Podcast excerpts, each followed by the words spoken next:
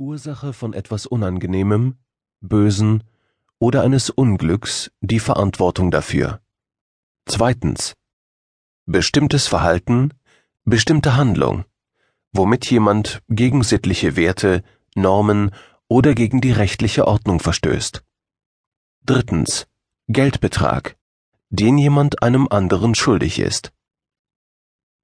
Duden. Das große Wörterbuch der deutschen Sprache. Wenn Sie der Bank 100.000 Dollar schulden, gehören Sie der Bank. Wenn Sie der Bank 100 Millionen Dollar schulden, gehört die Bank Ihnen. Amerikanisches Sprichwort. Vor zwei Jahren besuchte ich infolge einiger Zufälle eine Gartenparty in der Westminster Abbey.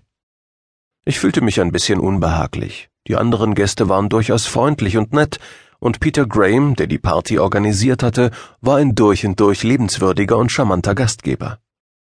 Aber ich kam mir ein wenig fehl am Platz vor. Irgendwann sprach mich Peter Graham an.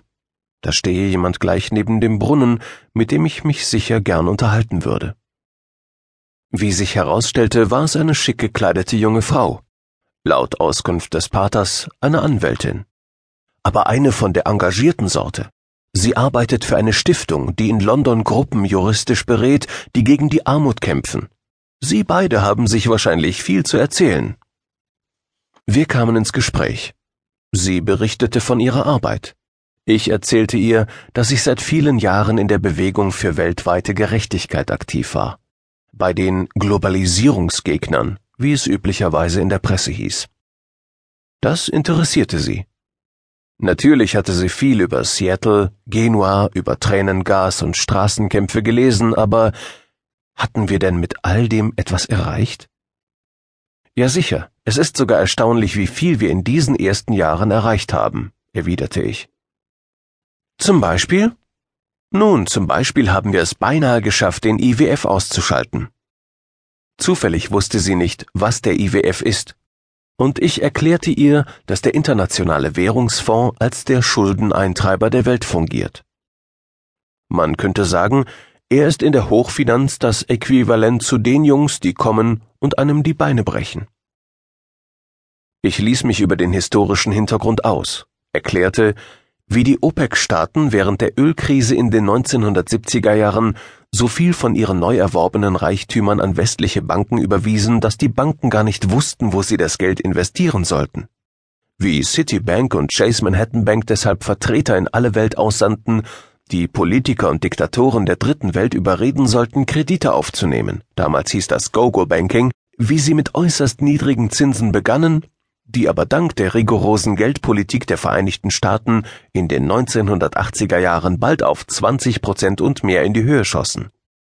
Wie das in den 1980er und 1990er Jahren zur Schuldenkrise der Dritten Welt führte, wie sich dann der IWF einschaltete und darauf beharrte, zur Refinanzierung müssten die armen Länder gezwungen werden, die Subventionierung von Grundnahrungsmitteln aufzugeben, oder sogar die Politik strategische Lebensmittelreserven anzulegen sowie freie Gesundheitsversorgung und freie Bildung bereitzustellen, wie all dies damit endete, dass die ärmsten und am meisten gefährdeten Völker der Erde die grundlegende Unterstützung verloren hatten.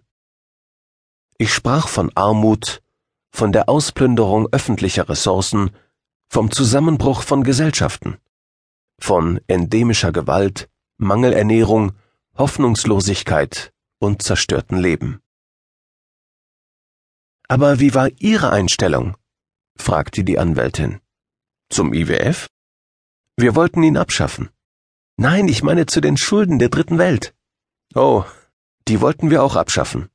Zunächst einmal wollten wir den IWF daran hindern, dass er weiter Strukturanpassungsprogramme verlangte, die unmittelbaren Schaden anrichteten.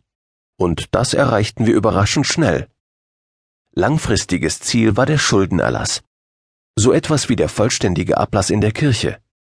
Nach unserer Einschätzung reichte es, dass seit 30 Jahren Geld aus den ärmsten Ländern in die reichsten geflossen war.